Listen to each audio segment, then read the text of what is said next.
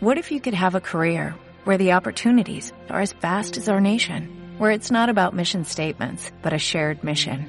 At U.S. Customs and Border Protection, we go beyond to protect more than borders, from ship to shore, air to ground, cities to local communities. CBP agents and officers are keeping people safe.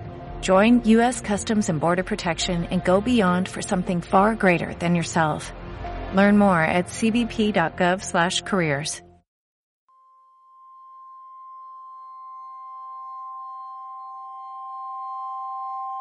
Página en blanco.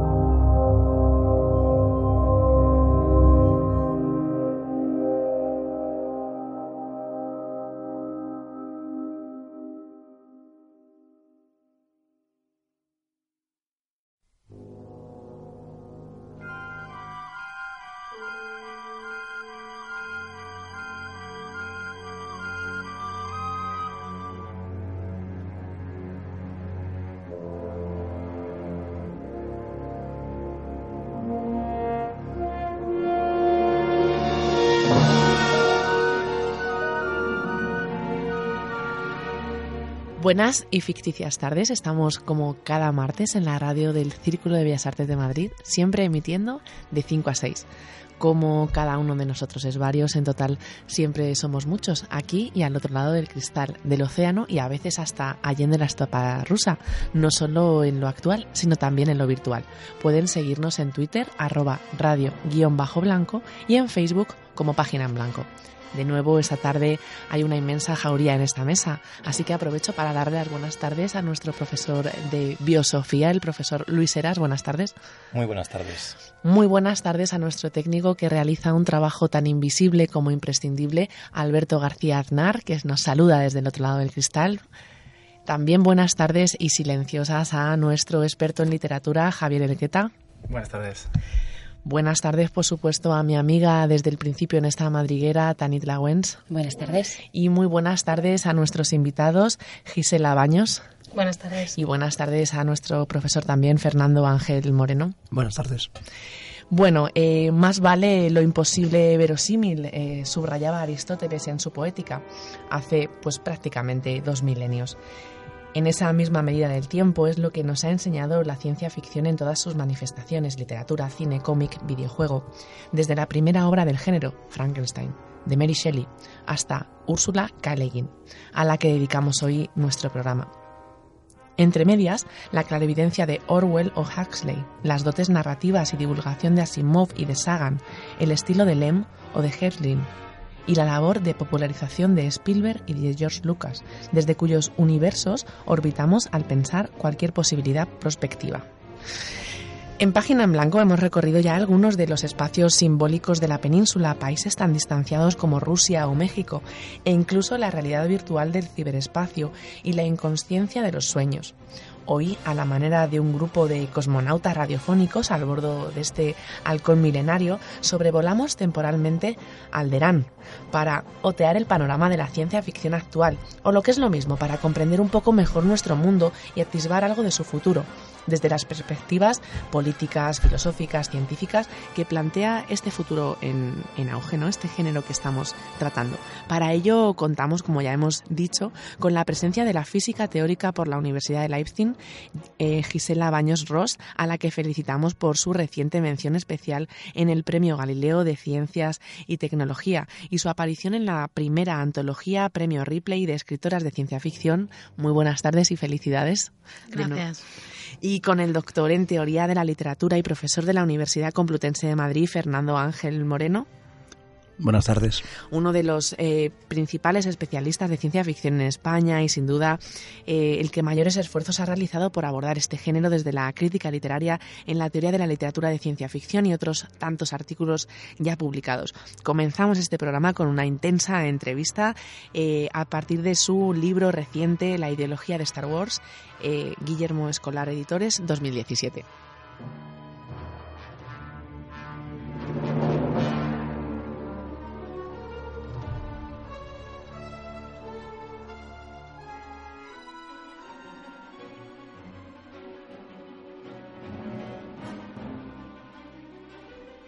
Que ahí encontraremos un piloto que nos lleve a Alterán?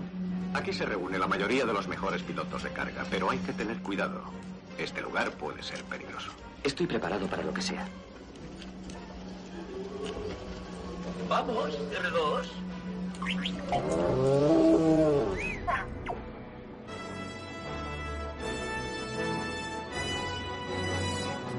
He recorrido esta galaxia de un extremo a otro. He visto cosas muy raras, pero nunca vi nada que me impulsara a creer que haya una única fuerza poderosa que lo controla todo.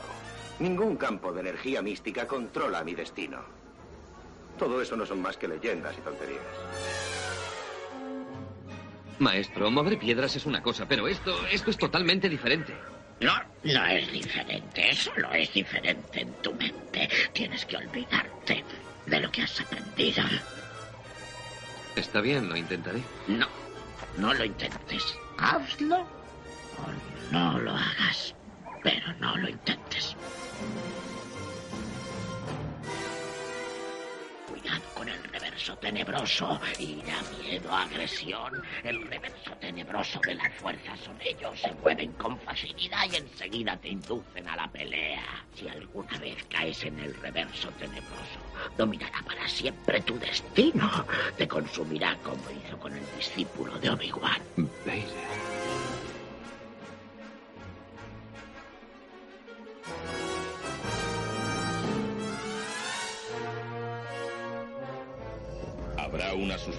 Sustanciosa recompensa para el que encuentre al halcón milenario. Pueden utilizar los métodos que crean convenientes, pero los quiero vivos. Nada de desintegraciones. Como desee. Obi-Wan no te dijo lo que le pasó a tu padre. Me dijo lo suficiente. Dijo que tú le mataste. No. Yo soy tu padre.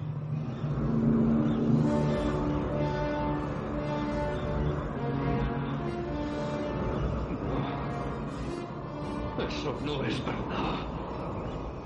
Es imposible. Examina tus sentimientos. Sabes que es verdad.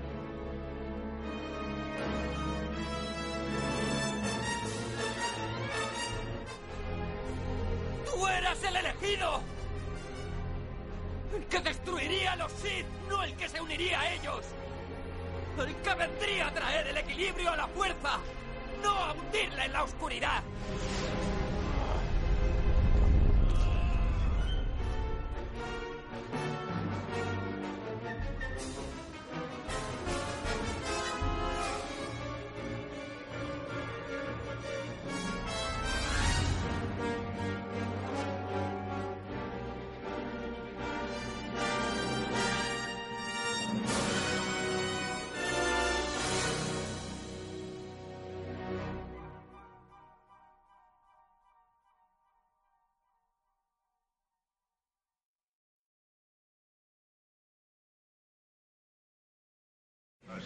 hiperespacio nos hemos metido de lleno en una lluvia de meteoritos.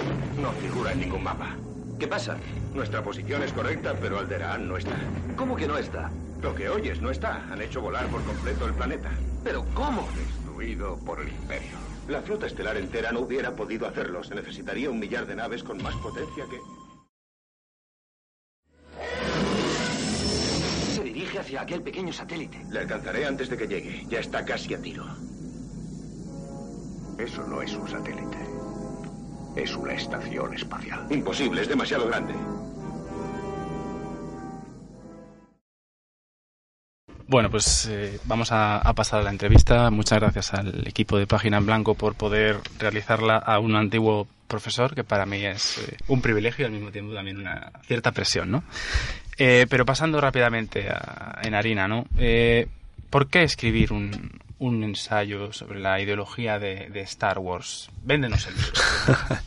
Pues muchas gracias por invitarme, por la estupenda presentación de Belén y por, por además también el honor de que uno de mis mejores alumnos pues esté me haya invitado aquí y podamos hablar con él. ¿Por qué la ideología de Star Wars? En principio porque yo me iba dando cuenta durante años de que a mí me encantaba Star Wars, eh, que había visto muchísima teoría de literatura, te sé explicar perfectamente por qué es bueno el Quijote, por qué es bueno la metamorfosis de Kafka, pero no sabía cómo explicar por qué era bueno Star Wars.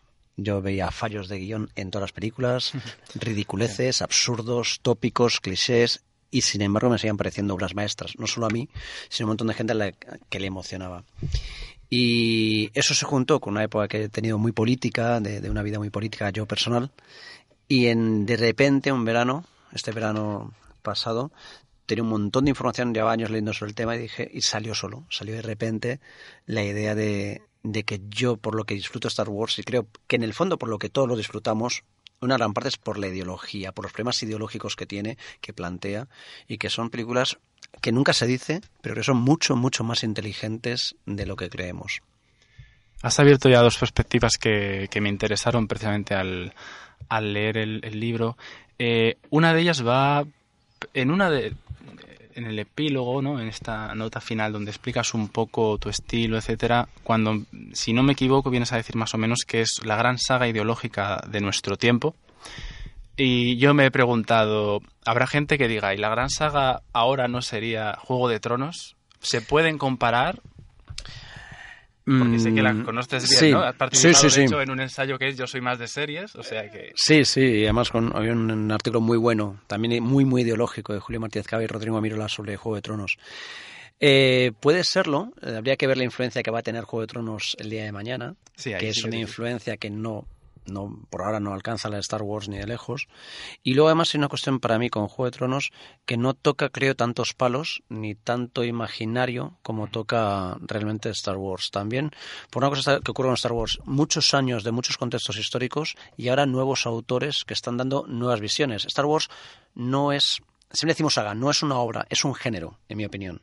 Y nosotros aportamos, o los autores aportan, obras al género, en el cual usas unos personajes, unos tópicos, y los desarrollas desde tu punto de vista.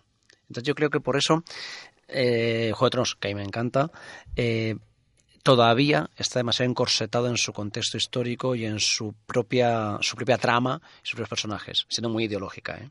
Sí, es cierto, ahora como planteas el tema del, del imaginario, de esa diversidad, Sí. no, no se puede comparar y también hay que ver el recorrido que tenga, que, que a lo mejor ahora simplemente es un boom y luego ya se verá si, si todo ha sido por culpa de Twitter y todo el trending topic, ¿no? De todo esto. Creo que, creo, te voy a decir que Juego de Tronos también tiene valor por sí mismo, porque además los, los autores de los guiones de desarrollo son gente de filosofía, Sí. eh, doctores en literatura. O sea, es una cosa que siempre se comenta poco, estos éxitos blockbuster. Oh, Dios mío, Hollywood nos vende cosas. Eh, luego hay que ver quiénes son los creadores que están detrás. Star Wars, por ejemplo, los diseñadores de arte son gente con doctorados en Bellas Artes, gente que sabe muchísimo historia del arte, de arquitectura. Entonces, mm, se, se descalifica algo. Esto es muy Disney, automáticamente creyendo que con eso ya has solucionado un problema que para nada se soluciona con un tópico. Sí, espero que no haya quedado, no haya parecido, porque bueno, yo de hecho tenemos tres perros que tiene cada uno un nombre de Juego de Tronos, o sea, no la hemos visto entera y digamos Sí, sí. que ha calado. Otra de las líneas que, que has dicho precisamente, que antes lo hablábamos, con el tema del, del estilo, ¿no? Ese estilo, estilo tan, tan personal, yo creo desde esa perspectiva que decías de, de un pensador posmoderno, Sí. eh, esta quizás es una pregunta más de, de filólogo, de academia, pero supongo que tienes problemas y a lo mejor yo incluso he incurrido ¿no? en el, a la hora de leerlo en el error de pensar que querías hacer un ensayo que no era académico y bueno, mi error precisamente puede servir para que, para que lo explique. Sí, ha habido gente que me dice, bueno, esto es un ensayo académico. Y digo, sí, es un ensayo académico. La he hecho, miras la, la bibliografía y la preparación y es, vamos, son, hay, bueno, no sé si suficiente, suficiente, ¿no? Es muy seleccionada eh, y, y, luego está el, el, intento un poco de rigor de cuando saco, hablo de budismo, hay un estudio de, ah, un estudio hasta cierto punto de, de, dónde estoy partiendo, a quién estoy leyendo. Yo no soy experto en budismo, pero cojo a Panikar, cojo a Juan Grau, es decir, vamos a coger gente básica. Si cojo emociones, cojo a, esta, a Sarah Ahmed o totalitarismos Hannah Arendt no es exhaustivo. ¿Qué pasa con el, con el discurso? Después de muchos años en la universidad y en secundaria y dirigiendo partidas de rol y, y yendo de juerga por Madrid, eh, a mí el discurso académico en general me parece una mierda científicamente. Me parece que es absolutamente casposo, desastroso y que no comunica. Cuando hablamos de primera persona en el plural, eh, es confuso por ejemplo. Eh, decimos, nosotros pensamos, nosotros que la sociedad, la sociedad académica, yo, mis doctorandos, los intento decirles, por favor, que se dejen, saquen el palo del culo, ¿vale? Que están demasiado estirados. Eh, eso por un lado. Y por otro, que es que yo no le veo que tenga menos... Eh, menos nivel por decir joder o por decir esto me parece una pasada o esto es flipante. Creo que, que esa es la palabra que necesitas para algo. Si la necesitas, ¿por qué no la usas? Pues otra vez, por un rollo de estirado, de que te has quedado tieso. Eh, cuando hablas. Entonces, en el fondo también este libro y en general muchos de tus artículos, de algún modo lo que vienen a... Me, vino a, la cabeza también alguna de las clases, ¿no? Cuando hablamos de lo de Jaus, al final, eh, lo de la historia de la literatura como provocación de la, de la crítica literaria, e, este ensayo comienza con la introducción ¿Por qué nos gusta Star Wars? Y de algún modo también pensando, perfectamente puede estar en el canon, si esa palabra todavía es válida, y lo dice en el fondo la, el público, ¿no? Sí, es canonizable, lo dice el público. Los teóricos de literatura, hay un problema en la academia que tradicionalmente eh, primero han planteado la metodología y luego han mirado qué entra en esa metodología. Sí, en vez de plantear un fenómeno literario o una obra que está funcionando y qué metodología me sirve para explicar esa obra, que es lo que decía Jaus, que acabas de citar. Eh, y eso sigue también otra, otra pauta, que es que en literatura no es muy difícil explicar las cosas, no es física teórica como el campo de Gisela, que yo me pierdo, pero un premio Nobel una vez dijo que a los, a los 10, 12 años un niño es capaz de entender cualquier cosa si tiene la base previa para saberlo. En literatura mucho más. En literatura muchas veces no entendemos lo que estamos hablando porque el lenguaje se nos ha ido. Pero ahora te explico Genet o te explico estructuralismo checo y yo creo que una conversación de bar con cuatro explicaciones terminológicas lo has entendido. No, no estamos en un, en un campo hermético. Entonces, ¿por qué nos gusta Star Wars? Pues yo creo que la, la idea es eh, comunicar y que la persona se sienta cómoda cuando está leyendo el libro, diga, esta persona está intentando comunicar conmigo. No está intentando marcar un ego, una instancia un hermetismo. Te estoy explicando lo que yo creo que es eh, desde, desde una manera en que la entiendas. Un esfuerzo que en Estados Unidos se hace mucho, por ejemplo, en los libros, y en Europa, pues casi nada. Sí, y, y, lo raro es que se supone que estamos imitando algunas cosas, en lo peor, ¿no? de la academia. Y entonces se podría decir que de alguna manera la academia todavía ha fracasado en este intento. Yo tengo la curiosidad por saber, mm, en este panorama, qué eh, universidades son más potentes dentro de España en ciencia ficción, si hay alguna. Si hay algún, no, digo máster, pero asignaturas en máster es una cosa curiosa. En, por ejemplo, en la Complutense, claro, la que más conozco, en el máster nuestro de estudios literarios, más de la mitad de las asignaturas tienen temas sobre biografía de ciencia ficción más de la mitad. Mm. En el grado de inglés o en los grados que tenemos de, literatura general y comparada se estudia mucha ciencia ficción. De hecho, yo no explico ciencia ficción en la Complutense, soy de los poquitos que no explican, siendo teóricamente el experto en ciencia ficción. Y luego hay gente que está trabajando en la Universidad de Barcelona, en la Autónoma de Barcelona, está Sara Martín, Teresa López Perisa en Baleares, eh, Fantasía Isabel Clua en Sevilla, eh, David Roas David Roas, que no me entusiasma demasiado lo que está haciendo ahora, me parece que está un poco perdido, pero bueno. Eh, un saludo desde aquí. Eh, y hay, hay mucha gente, cada vez más. Bueno. sí. Bueno, eh, hay otra cuestión. Me ha interesado mucho cómo de alguna manera parece que Star Wars también es hijo de una época, de alguna manera. Cuando decías esa en un momento del Sobre todo con, con el último giro eh, de lo de Star Wars Crepuscular, que incluso podías a lo mejor explicar la división que haces, que es así bastante personal. Sí, vamos a ver, yo lo que creo, Star Wars es un género de nostalgia. Ya cuando en el año 77 se llega eh, la nueva esperanza, se llamó luego, ya es un género de nostálgico. Ya está echando de menos unos ideales del hipismo, de, los de, la lucha de los derechos civiles, etcétera, que en Estados Unidos ya estaban apagando. Había una nostalgia, de, yo creo, de la lucha por el bien. Había un cine muy realista, cada vez más, estaba eh, golpeando en Estados Unidos, ya la nueva generación de directores con una añoranza, que es lo mismo que dice Tolkien. ¿Vale? Con, con el Señor de los Anillos. Hace falta volver a los mitos, hace falta volver a los buenos y los malos. Y es un momento idóneo para eso. Yo creo que eso pasa, nos casamos de cuentos de hadas, de las películas de acción de que llevan a, al barroquismo con sus estalones, Schwarzenegger, etcétera, tiene otras lecturas. Y a lo pulp, ¿no? Como y a lo pulp, etcétera. Y ahora estamos en un momento en que ya hemos visto tanto cine de Hollywood que yo creo que ya no nos ya no nos creemos, digamos, esos maniqueísmos tan, tan cerrados. Ahora necesitamos que me cuenten lo mismo de otro modo, con otra perspectiva. ¿Qué es crepuscular? Que lo que antes era bonito de por sí, ahora tiene unos matices sucios. Ejemplo, Luke Skywalker ya no es un niñito rubio en una granja que el único problema que tiene es, oh, quiero ir a ver las estrellas porque aquí me aburro. ¿Vale? Y el tío le dice, no, que tienes que trabajar. No, papá, no, que, tío, no quiero trabajar, quiero ser con mi padre. Tu padre murió. Vale. Burguesito al uso. Rey es una chica eh, chatarrera, prácticamente una esclava, lo más bajo de la sociedad. Diría que por debajo de una esclava, en el sentido de que la esclava, al fin y al cabo, tiene un señor que supuestamente la protege. Si un día se pone enferma y como hemos visto en la película, no come, y no come, se muere, eh, que no quiere aventuras, no quiere ser un héroe, no quiere el mito, rechaza el sable láser, como por cierto rechaza Luke en la última de las películas, uh -huh. y finalmente nos dicen, es la misma, la, la, el despertar la fuerza que, la, que el episodio 4. No, las unidades narrativas son las mismas, las unidades argumentales o los motivos, los clichés. La implicación ideológica no tiene nada que ver. Y eso es lo bonito para mí. Es un Star Wars crepuscular. Es como cuando en Sin Perdón Clint Eastwood se sube al caballo y se cae. O dice, ¿recuerdas aquellos hombres que mataste? Dice Clint Eastwood, no, no me acuerdo, estaba borracho. ¿Dónde está el héroe? El héroe ya no es tan, tan fácil como antes. Ahora hay muchas más cosas implícitas en el concepto de héroe porque hemos pasado por unas crisis económicas, porque tenemos a Rajoy gobernando, porque está Trump gobernando, porque, pues porque hemos perdido la ingenuidad. Y esto, bueno, es una cosa que a lo mejor se puede dar incluso del coloquio, pero aprovechando que, que más o menos nos lleva hacia ello, en las últimas películas es evidente que toda la problemática de feminismo, de, de intentar ser más inclusivos, eh, está muy, muy, muy presente, ¿no? Y es algo de, que incluso se ha, lo ha habido quien lo ha criticado por si ha habido en perjuicio, eso es uno, no digo mi opinión, mm. sino argumentos que se oyen que ha habido en, poder, en perjuicio de la calidad de la, de la obra pensando en esta inclusividad. Yo lo flipo porque lo único, lo único ya, que yo he oído de crítica porque ser feminista es porque es que eso es políticamente correcto. Entonces nunca vamos a hacer ningún avance, porque cualquier cosa que digamos es una cosa como debería ser, que es que de repente no tengamos al tío de gatillo fácil que mata a un montón de gente.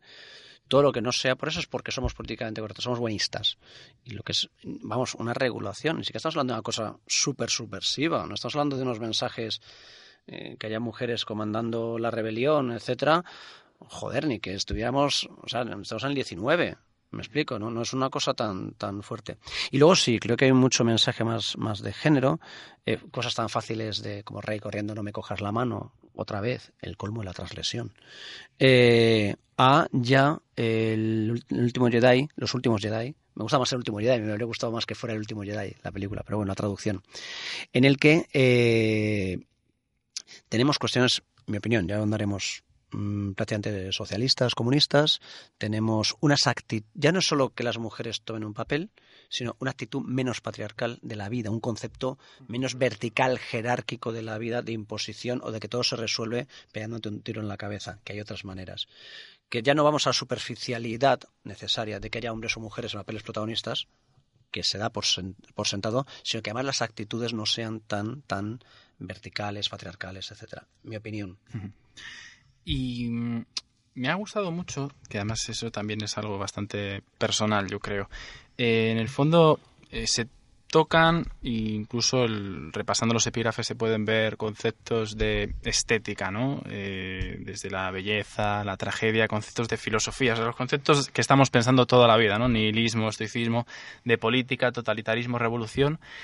Y sin embargo, das un giro final que no sé si llamarlo humanista, eso es lo que me gustaría que respondieras, centrándote en el problema de la amistad como el centro de la saga, creo que decías, de, Star Wars. Claro, porque yo lo que hice fue primero rastrear todo lo que se ha hecho en Star Wars cuando se decía esto es budista, o esto es mesiánico, o esto es eh, los nazis.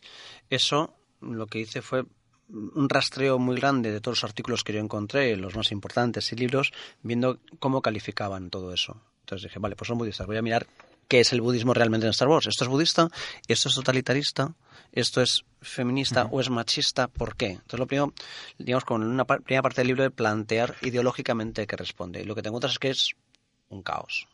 O sea, de hecho, Kasdan y Lucas lo dicen. Nosotros no hemos seguido ninguna ideología en particular. Íbamos metiendo, según nos parecía que molaba, no lo dicen así, pero era cool, en la saga. No pensábamos mucho. De hecho, Yoda creían que no iba a funcionar porque decían que era demasiado ridículo. De, hecho, hay una frase genial de Kasdan, dice, no sabíamos cómo meter un tío que decía filosofía chorras de salón durante dos horas. Dice, no sabíamos cómo meter a ese tío. Entonces le hicimos hablar al revés. A ver si cuadraba un poco más. Y, cuando se convierte en una medio religión, se quedan sorprendidos, ¿no? De, pero si hemos dicho chorradas. Empiezan a sacar, esto es budista, etc. Entonces hice un rastreo a qué correspondía todo esto, todas estas ideologías que citaban. Una vez hecho eso, y ver que no responde a nada, me encontré en las últimas películas, además, que el Star Wars crepuscular, lo llamo así, incluiría el episodio 7, el 8 y Rogue One hasta ahora, eh, de repente no solo no seguían esas ideologías, sino que atacaban todas las instituciones que había, el matrimonio, el amor romántico, el, el activismo político, incluso el concepto de terrorismo quedaba de construir de una manera muy rara, y busqué en ese ideal, porque yo creo que de verdad hay ideales en Star Wars, porque nos inspira, todas las chorradas estas que decimos, pero que, creo que es verdad, nos inspira mucho, ¿qué quedaba? Y lo que vi que, en mi opinión, queda, eh, después de que Luke Skywalker tira el sable láser en la Estrella de la Muerte, lo único que sostiene es la camaradería, la amistad, que equivale a decir la relación no obligatoria, condicional, no incondicional, que asumimos porque decidimos llevarnos bien y gustarnos y nos apetece estar juntos. Y eso es lo que ves que se mantiene en Star Wars Crepuscular. Ni la familia, ni nada más. Es decir, que al final... Eh, y, sí, sí, por favor. y ni la religión en la última película. Cierto, claro. Claro, bueno, bueno, no vamos a hacer spoiler. Vale, pero incluso hasta, hasta las 7 todavía, cuando estás defendiendo el concepto de Jedi, puedes decir la religión todavía está de fondo o el, concepto religioso. En esta última ya no. Que, bueno, lo que iba pensando un poco en esto, es decir, se puede decir incluso más o menos creo que algo así he querido leer en, en, tu ensayo, que a Star Wars le pasa lo que al Quijote en el sentido de que casi todo el mundo lo interpreta desde su ángulo y que puede ser susceptible de ser, por aquello que decías de la contradicción del mundo en el que se mueve, ¿no? que cualquier, no, sé si ya decir ideología, pero sí que desde luego cualquier perspectiva de filosófica o crítica eh, literaria, rama de la crítica literaria, puede llevarlo en su terreno, pero tú has dirigido más hacia la propia objetivo que en un momento dice George Lucas que esto sí que yo no sé si la gente lo conoce, ¿no? Es decir, no, yo lo que intento en el fondo es despertar en la sociedad valores éticos que manda narices el amigo el amigo californiano de no no yo no o sea, mucho esto es muy no es nada profundo Star Wars yo solo quería inspirar a los niños. Bueno pues cuando quieres inspirar a los niños ya te puedes meter en profundidad porque no puedes inspirar con cualquier cosa. Eh, sí hay valores son muy difíciles de rastrear porque es lo que decimos siempre es que hay una clave muy grande que es en el episodio 3 cuando Mas Windu decide matar al canciller el alto clero decide matar al presidente del gobierno porque es corrupto y si lo lleva a la cárcel va a comprar los tribunales y va a salir libre. Es decir, el cardenal de, de Madrid, ¿vale? Se va a la Moncloa con una, con, con una UCI, le coge a Rajoy y le pega cuatro balas en el pecho. Por mucho que esto nos puede parecer eh, imaginariamente estético, ¿vale? Eh, ideológicamente es muy complicado es un golpe de Estado, es un linchamiento. Eh, es la religión, el derecho natural sobre el derecho ciudadano, lo público y lo privado en problemas complejos. Eh, ¿Qué ocurre? Todos nos vamos a quedar con la pizca de esa ideología que nos apetece. Sí, mi opinión. O unos dirán, está bien lincharle, otro dirá, no, aquí estuvo mal, Anakin hace bien en rebelarse, que por cierto le has justificado a Anakin su ataque, que Anakin duda, cuando ve que se cae el Estado de Derecho, Anakin dice, ah, bueno, pues ya está, esto va mentira todo. Era mentira, no sois el Estado de Derecho, no sois la institución, las instituciones, entonces ¿qué más da? Eh, me, me, hago Sith, se queda igual. Eh, ¿qué, ¿qué, ocurre con nosotros? Estamos con mi opinión. Yo me considero muy posmoderno.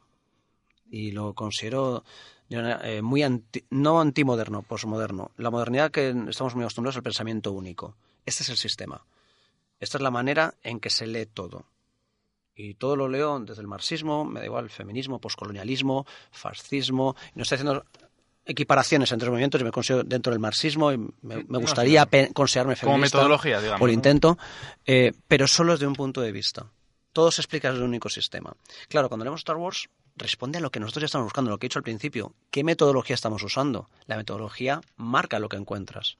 Lo que me interesó es ver, en la medida de lo posible, cómo desde diferentes metodologías muchas cosas cuadraban y qué ocurre después. ¿Qué, se produce? Pues se produce Star Wars, que es una cosa única, en mi opinión. Como decías del Quijote, un texto complicadísimo ideológicamente incluso con contradicciones y por eso no es menos menos bueno.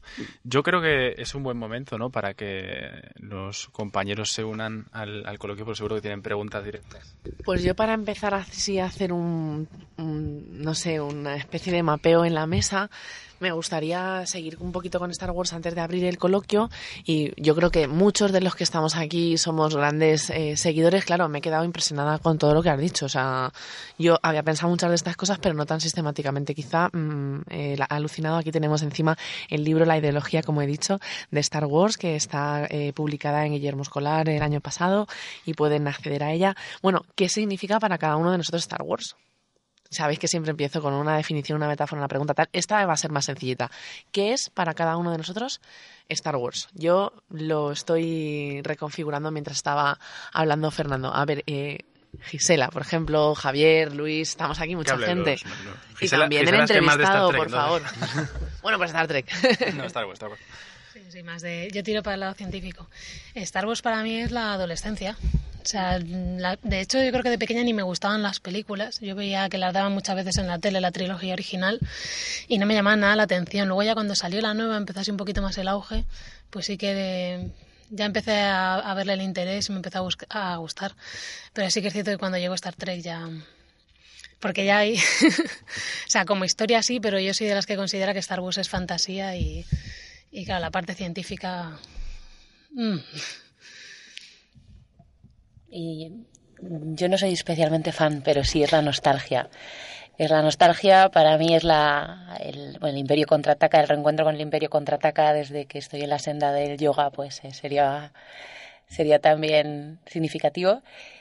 Y, y soy totalmente anti Star Trek. Eh, si, bien no soy de ninguna de las dos, eh, de Star Trek no he sido nunca más que de la estética que es muy llamativa. La geografía quizá me llama mucho la atención eh, es decir, todas las orografías, las, eh, los distintos, las distintas representaciones, los paisajes, eh, siempre me ha llamado la atención. Desde pequeña sería ahí vocacional. Un paréntesis, perdón. Bueno, que has dicho es una pena, no ha podido venir Víctor Ibias, que es un compañero de comunicación audiovisual, que, justo quería trabajar el tema de los planetas en la última película. Pero bueno, eso ya, a ver si lo saca en artículo y... Luis, si quieres... A mí lo que más me llama la atención de la saga, que la he visto varias veces, aunque tampoco es mi saga favorita, pero me gusta mucho, es la idea de cómo la voy reviviendo. Es decir, de pequeño, ¿no? la adolescencia, lo que hemos comentado, la veía sobre todo como aventura, como fantasía, como una acción trepidante, pero luego cuando las vuelves a ver ya te vas parando más en los aspectos que comentaba Fernando, ¿no? es decir, en, la, en las ideas que puede haber detrás y cómo te paras a pensar en que es algo mucho más complejo de lo que habías pensado antes. Entonces, eso es lo que más me intriga a mí. Para mí sí es mi saga, o sea, yo me declaro ultra fan de, de, Star Wars, yo para mí ha significado la infancia, la adolescencia, la madurez, bueno, no sé si soy una persona obviamente madura, pero Yo cada vez que las veo, y las veo todos los años, o sea, eso es un ritual navideño que se hace en mi casa, igual que otro tipo de película, dentro del laberinto u otras, ¿no? Eh, cada vez aprendo y veo cosas distintas. Y como tú dices, eh, muy bien, cada vez focalizo en un punto distinto. A veces he focalizado en Yoda, durante muchísimo tiempo para mí mi personaje era Yoda, otras veces ha sido Obi-Wan, luego ahora me siento eh, plenamente identificada con Leia porque es esa princesa que, que es una princesa de las que va a la guerra, o sea, no de las que espera ser salvada. Entonces, últimamente mi despertar feminista, como decía aquí un día Lucía Ligmaer y, otras compañeras que vinieron, cuando te das el golpe en la cabeza y lo ves, ¿no? Entonces, para mí Star Wars mm, creo que me va a acompañar siempre y que para mí es un modo de vida. Yo sé que es muy friki, pero es un modo de vida. Y no sé, Javier, si quieres añadir algo más y abrir el coloquio. Con lo bonito que lo has dejado, porque en mi caso casi es en casa del herrero cuchillo de palo, ¿no? Porque este señor que está aquí entrevistando resulta que Star Wars no le hacía en su momento ni funifa, pero... ¿eh? Pero después no, después me dice Star Trek.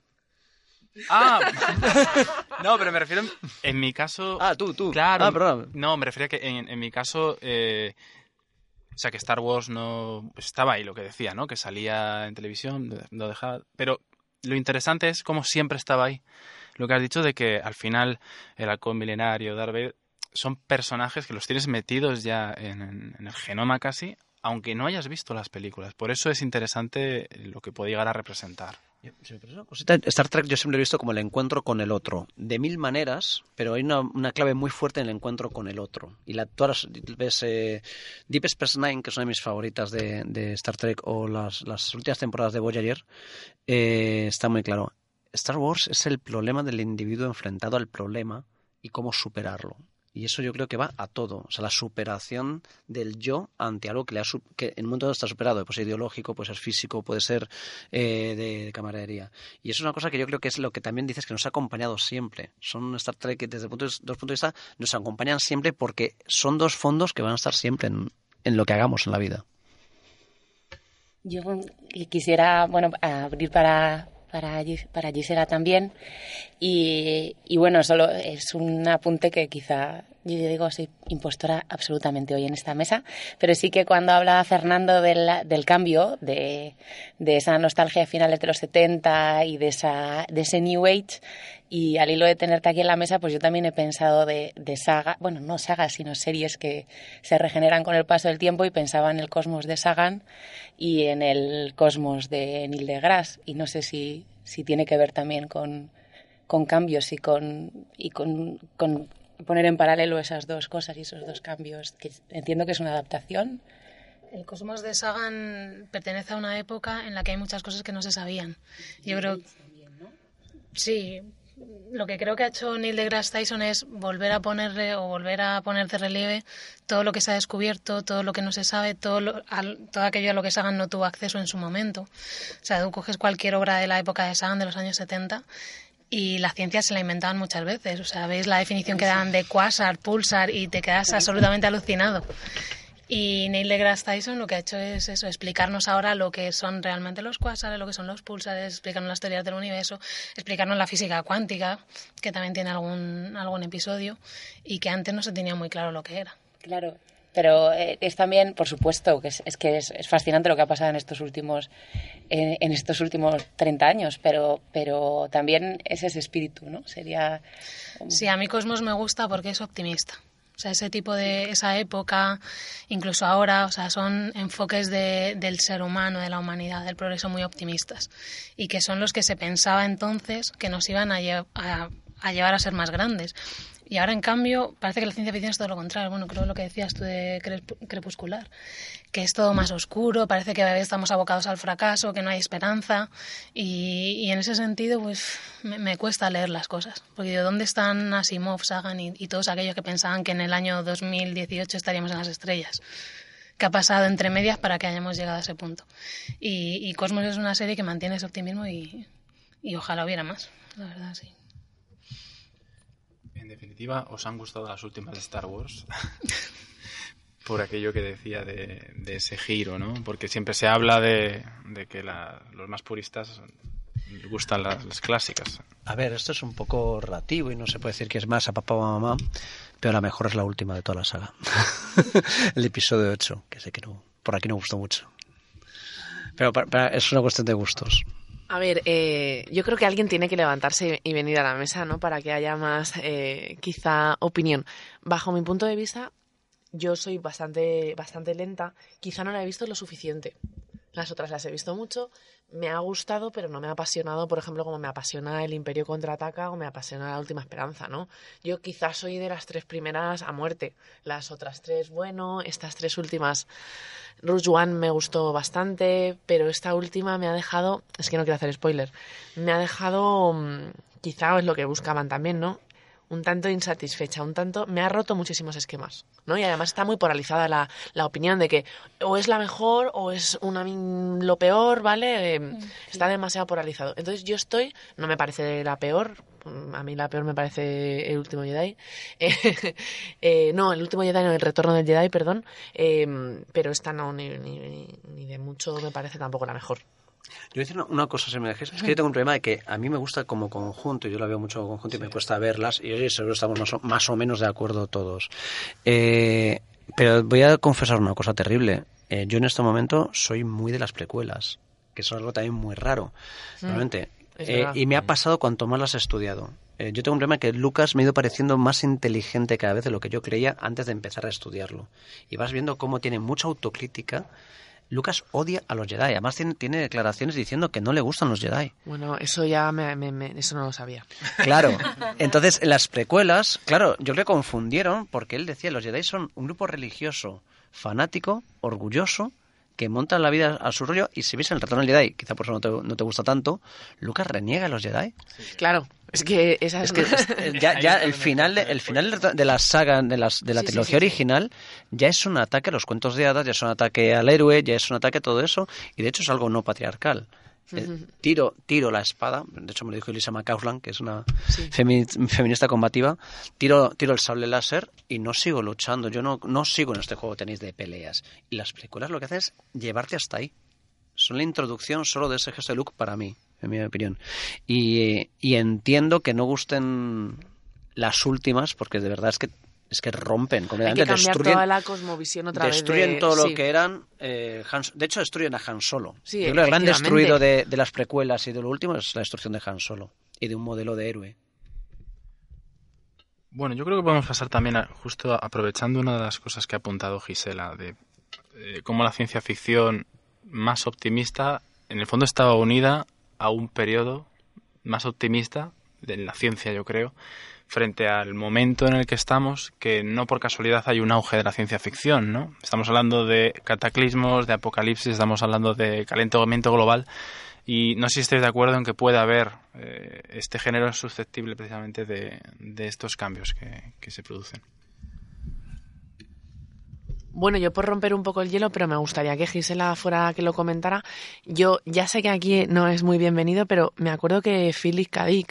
Él empezó a escribir ciencia ficción y él lo cuenta, ¿no? Y también puede verse en el disco este de, de Sonic Youth, de, de Sister, eh, donde él dice que, claro, nació con su hermana gemela muerta y lo que quiere es explicarle el mundo cómo sería el mundo a su hermana gemela muerta. Él tiene una visión hiper pesimista del mundo, la visión de Philip K. Que es apocalíptica. Yo ahí estoy de acuerdo con Gisela en el que el mundo eh, podríamos haber construido una utopía y que en el momento en el que estamos, eh, que es apocalíptico, terrible, una sociedad, eh, bueno, como la que describía Guy Debord o cualquier o el propio Orwell o u otros autores, cabría la pena mirar hacia esa nueva luz más optimista. Quizá nos podría contar eh, en este sentido un poquito de tu relato, un poquito hacia dónde va tu opinión en ese Has citado a Philip K. Dick, además.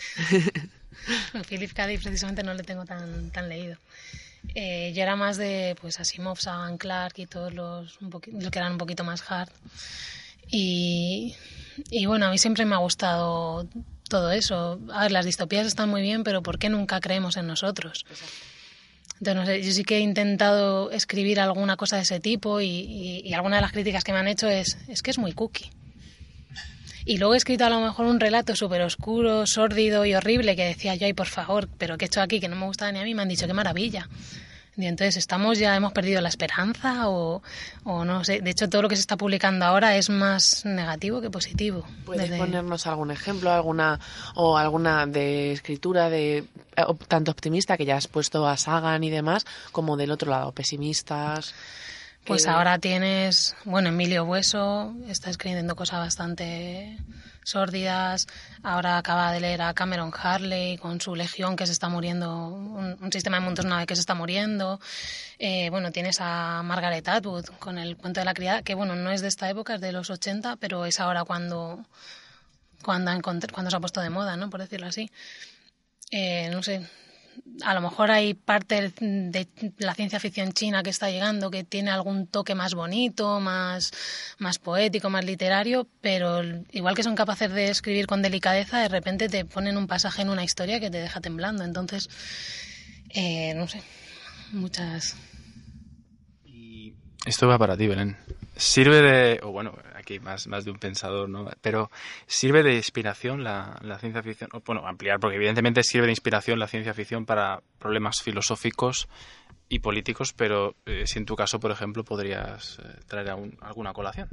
A ver, a lo mejor aquí los expertos me corrigen, pero es que para mí la filosofía forma parte de la ciencia ficción. O sea, quiero decir, cuando tú lees eh, Utopía de Tomás Moro o incluso el Manifiesto Comunista, tú estás viendo una sociedad que todavía no se ha construido. O sea, estás imaginando cómo va a ser esa sociedad. Tomás Moro, que es la más evidente, propone un sistema político donde todos participen de lo mismo, donde además por todos lados pase el agua, donde además eh, la casa se vaya rotando cada 10 años para que nadie esté sujeto a las posesiones. Posee un sistema donde no existe ningún credo religioso predominante.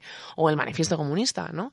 Entonces, son nuevas sociedades que van a emerger, no, o sea, forman parte de la imaginación. La filosofía y la ciencia ficción están muy profundamente relacionadas. Obviamente, la filosofía, yo que me declaro también un poquito en ese ámbito eh, marxista, eh, mm, tiene que no solamente contemplar el mundo, sino intentar transformarlo, que no sé si, si, es la pretensión también de la ciencia ficción, o la ciencia ficción solamente se queda en la literatura sin intentar cambiar el mundo, que eso sería una discusión que podríamos tener, o si ciencia ficción y filosofía es lo mismo, ahí podemos ir, ir viéndolo. Esta es un poco mi, mi reflexión así, un poco a bola, a bola pluma. ¿Y a los científicos? ¿Se pueden adelantar los escritores de ciencia ficción que no son científicos a los propios científicos? Pienso en Verne, pienso... Por supuesto que ha ocurrido. Es decir, yo creo que incluso sigue pasando. Es decir, para mí, por ejemplo, una película como Marte, que se estrenó hace pocos años, creo que se basa en los últimos acontecimientos científicos que han sido dados por el Curiosity. Es decir, nuevos datos van iluminando nuevas formas de concebir la ciencia ficción, para mí. A mí me gusta bastante cómo eh, siempre mm, la ciencia puede aportar estos temas, pero estamos hablando muchas veces de lo macrocientífico, ¿no? Hablamos de los espacios, hablamos de las grandes utopías que transforman ciudades o naciones.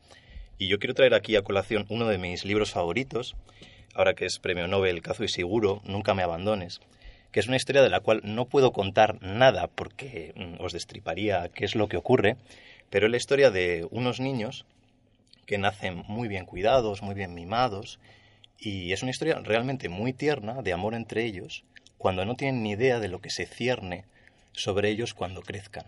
Entonces, me gusta también llevar mm, la ciencia, que en este caso la ciencia ficción, etcétera, también a las pequeñas peculiaridades, los pequeños problemas personales de cada uno, porque también permite desarrollarlo mucho. Para mí la ciencia ilumina tanto lo macro como lo pequeño y lo personal. Y entonces, hasta el punto de adelantarse, me refería un poco de... Sí, sí, por supuesto que se adelanta. De que, o sea, los científicos, que es una cosa que también lo, pensaba, ¿no? Si era necesario, podía ser necesario que incluso en vuestras carreras hubiera alguna asignatura de ciencia ficción. Yo creo lo digo para barrer para casa, para ver si tenemos más trabajo los filólogos, ¿no? Metafísica. metafísica. A mí me encantaría, porque estuve reflexionando sobre eso el otro día y creo que en las ciencias en general eh, no nos forman mucho para la sociedad, ¿no? Nos dedican a hacer nuestros problemas, resolver eh, eh, tipo de ejercicios, pero porque no nos abren mucho más la mirada. Me encantaría tener algo de literatura o algo de pensamiento. bueno, a raíz de pensamiento, yo precisamente por eso me puse a estudiar filosofía hace poco, porque llegaba un momento que la física se me iba de las manos En, el sentido de que si la ciencia ficción puede adelantarse a la ciencia, yo creo que justo ahora es al contrario, que la ciencia se ha adelantado a la ciencia ficción, al menos en mi campo. En, en física yo creo que ya se está haciendo auténtica filosofía con matemáticas que está yendo más allá de lo que están escribiendo los autores o de lo que yo he leído hasta ahora.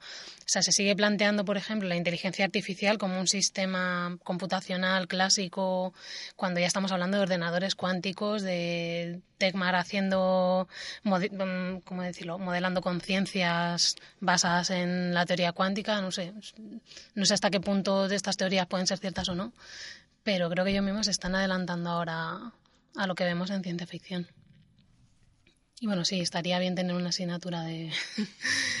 Pero, sí. ciencia ficción en ciencias, por favor, deis física y biología en, letras, que mis estudiantes, tengo una pelea con ellos para demostrarles que la realidad existe y que las cosas siguen normas de verdad. Fernando, porque precisamente pensando en las competencias científicas que luego tenemos muchos de nosotros, ¿no? porque yo reconozco que alguien que hace una carrera de letras, humanidades, sabe estudiar la sociedad y entiende la política y entiende algo de economía, y nosotros parece que somos los frikis pero nosotros tenemos un concepto de verdad potentísimo que nos choca mucho, y yo esto también lo quería traer a colación, porque ahora que habláis de un decaimiento ¿no? de, la fe en la ciencia, estamos al revés, estamos en contra, o sea, perdón, estamos en un ataque contra la ciencia, es decir, estamos volviendo contra las vacunas, estamos volviendo contra los fármacos que funcionan, que si la Tierra es plana, bueno, ya sabéis todo lo que se oye por ahí, que es tremendo, y yo no sé si esta perspectiva científica puede degenerar en algo peor, o sea, me parece que la base es necesaria. Si me dejáis una paja mental. Sí, sí, sí, eh, por supuesto. Eh, que es a lo que nos dedicamos los teóricos de literatura, a hacer pajas mentales muy elaboradas. Eh, bueno, yo tengo la idea de que las utopías se acabaron con las guerras mundiales, etcétera. De hecho, las, las, distopías empiezan, la primera de Zamiatin en el 22, un poquito antes escrita seguramente, y luego Orwell, etcétera, con las guerras mundiales, y luego ya vuelve a caer la utopía con la caída del muro. Entonces yo creo que son esos momentos, decíais, de, de, Sagan, de Star Wars que coinciden en los años 70 y de repente entra el cinismo neoliberal tremendo. Y yo para mí lo que cayó ahí fue un concepto de modernidad que había abusado de su nivel de experto absoluto en el que eh, sencillamente la modernidad nos llevó a Hitler y a la bomba atómica sobre Hiroshima y la gente de a pie, eso me lo decía mucho, un antiposmoderno, y yo no entendía por qué era antiposmoderno, porque yo creo que posmoderno no es, ya lo he dicho, no antimoderno, dice, ¿qué me estás contando que vas a hacer un sistema político perfecto, señor Marx? Y lo dice también un fanático del, manifiesto comunista, y estoy muy de acuerdo con todo lo que has dicho. Para mí la ciencia ficción y filosofía son primas hermanas si no son lo mismo. Eh, y lo que creo que ha caído ha sido la, la creencia en el experto, porque los expertos de, verdad, han puesto demasiado la polla sobre la mesa. y creo que uso el, término muy, muy apropiadamente. Han dicho falocentrismo brutal y además el que no el que me tosa es un posmoderno, un relativista y un me suena, me suena ¿Me explico? congreso hace no mucho. Sí, entonces, ¿qué ha ocurrido? Yo creo que lo que ha caído es en el experto. Os afecta a los de ciencias y nos afecta a los de literatura cuando decimos, "Oye, este texto dice esto, esta palabra tiene esta denotación y este campo connotativo." Y os pasa a vosotros, nos pasa a nosotros. Y todos creemos que estamos siendo atacados. Y lo que estamos siendo atacados son los expertos. También los expertos han usado el papel de experto para decir esto es lo que yo digo y punto. Y un poquito más de horizontalidad nos vendría mal a todos. No, no sé si esa es la visión que yo tengo del momento actual. Es verdad que cuando ha dicho la vuelta, incluso a lo supersticioso, esto lo pone Lipovetsky, ¿no? En los, tiempos hipermodernos. Y yo por eso a lo mejor me equivoco, pero veía que en el fondo el auge de la ciencia ficción tenía que ver incluso con el auge de la mística.